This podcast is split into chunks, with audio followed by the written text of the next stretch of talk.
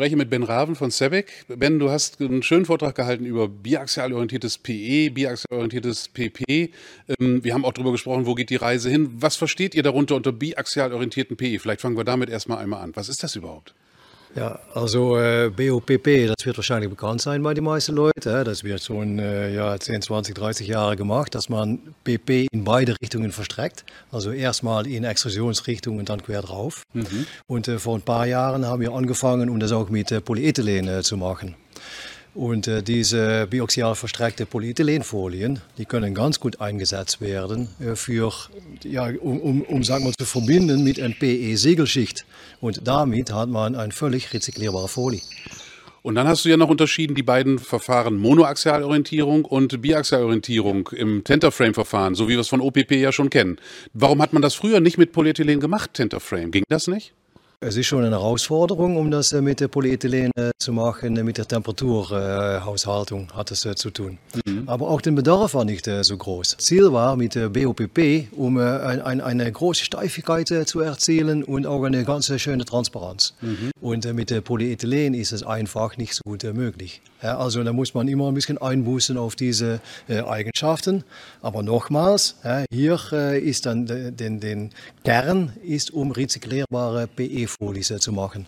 Also Stichwort Monomaterialverpackung, aus einem ähm, Werkstoff möglichst gute Barriere, gute Eigenschaften herzukriegen, wo wir früher eine Verbundfolie, wir brauchten aus mehreren Materialien, oder ist es das? Ja, also Barriere mit äh, BOPE, okay, gegen äh, Wasserstoff äh, oder Wasserdampf vielleicht, aber nicht gegenüber Sauerstoff. Also dann braucht man nicht immer ein Barrierematerial. Genau. Oder dass man eine EVOA mit co-extrudiert oder dass man zum Beispiel eine Alox-Schicht aufdampft. Würde das auch auf dem äh, monoaxial orientierten Polyethylen funktionieren, darauf Aluminiumoxid aufbedampfen? Ja, haben wir schon gemacht. Also wir haben schon äh, Chipstüten und so äh, produziert äh, aus Polyethylen. Ja. Warum gibt es diese beiden Verfahren? Monoaxial orientierte, direkt hinter der Blasfolienanlage habe ich verstanden, und eben dieses gegossene Tenterframe-Verfahren. Warum benutzt man die beide? Ja, die bestehen äh, beide. Also äh, MDO das besteht auch ja, schon, schon zehnzahl Jahren.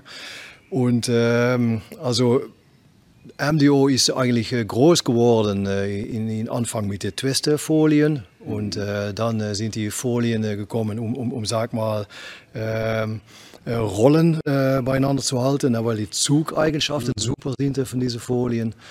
Und äh, jetzt äh, sehen wir äh, mit den Trend zu Monomateriallösungen verstrecken, das geht auch ja, für diese Anwendung sehr, sehr gut. Und man braucht für in MDO-Technologie braucht man eigentlich Materialien mit einer etwas höheren Dichte, mhm. um zu vermeiden, dass die Materialien, die Folien sich verkleben in die mhm. Reckeanlagen. Und damit bekommt man auch eine super Steifigkeit. Also die Steifigkeit ist besser wie bei BOPE-Technologie. Ich habe selber schon solche biaxial orientierten Anlagen, Tenterframe-Anlagen besichtigt. Das sind ja riesige Maschinen. Der Investitionsaufwand ist ja viel, viel höher. Wie ist das bei MDO? Sind die billiger? Ja, also die Maschinenkosten, die sind äh, günstiger, das äh, stimmt schon. Aber bei BOPE, also eine Tenterframe-Anlage, das sind äh, tatsächlich riesige Volumen und damit können die Kosten pro Quadratmeter günstiger sein. Genau, weil das Investitionsvolumen für die Maschine dann sich runterrechnet auf die vielen Quadratmeter. Also das heißt, das heißt auch, dass man äh, Anwendungen äh, braucht, wo auch die Volumen äh, größer sind. Genau. Erwartet ihr, dass das kurzfristig kommt, diese großen Volumina für die Tenterframe-Anlagen oder vielleicht sogar die Simultanrack-Anlagen? Äh, ja, der, der, Markt der soll sich erstmal entwickeln.